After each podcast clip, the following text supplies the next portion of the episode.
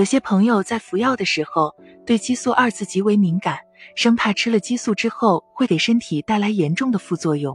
甚至有些朋友啊，在知道药物中含有激素后，就拒绝服药。今天我们就聊一聊激素类药物真的对人只有坏处吗？这个话题，我们先来了解一下什么是激素。我们常说的激素，其实是我们生命中的重要物质。由于激素具有抗炎、抗毒、抗休克、免疫抑制等药理作用，所以它的使用范围非常广泛，哮喘、肾病、银屑病。痤疮、颈椎病等各种疾病都可能会用到它。那什么是激素类药物呢？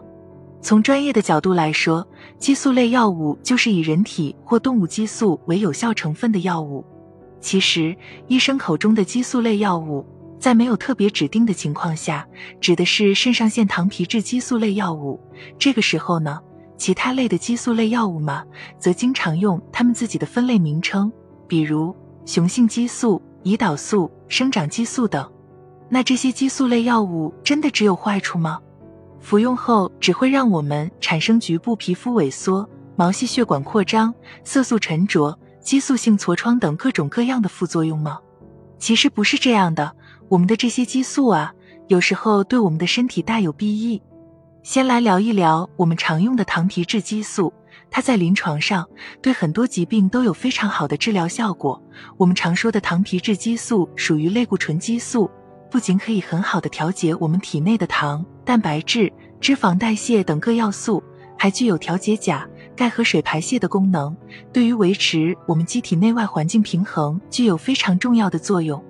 现在它的临床应用可是非常广的，湿疹、哮喘、一些自身免疫疾病。某些肾病等都可能应用到糖皮质激素，它强大的抗炎、抗休克等作用可以缓解症状，能够帮助我们度过危险期。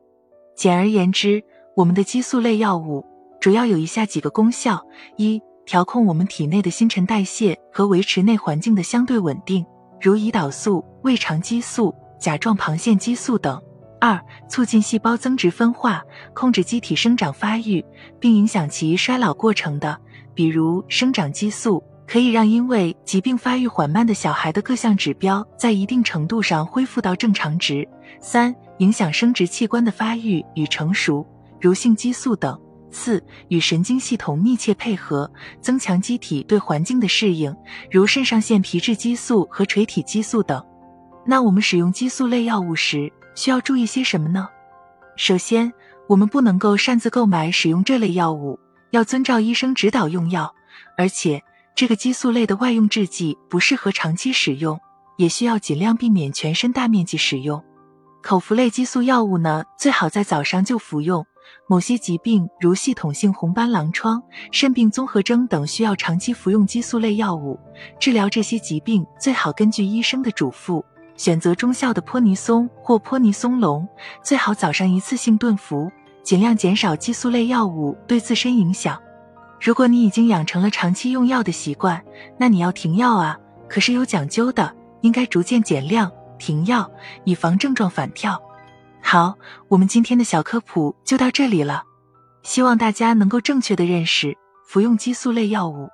我们下期再见。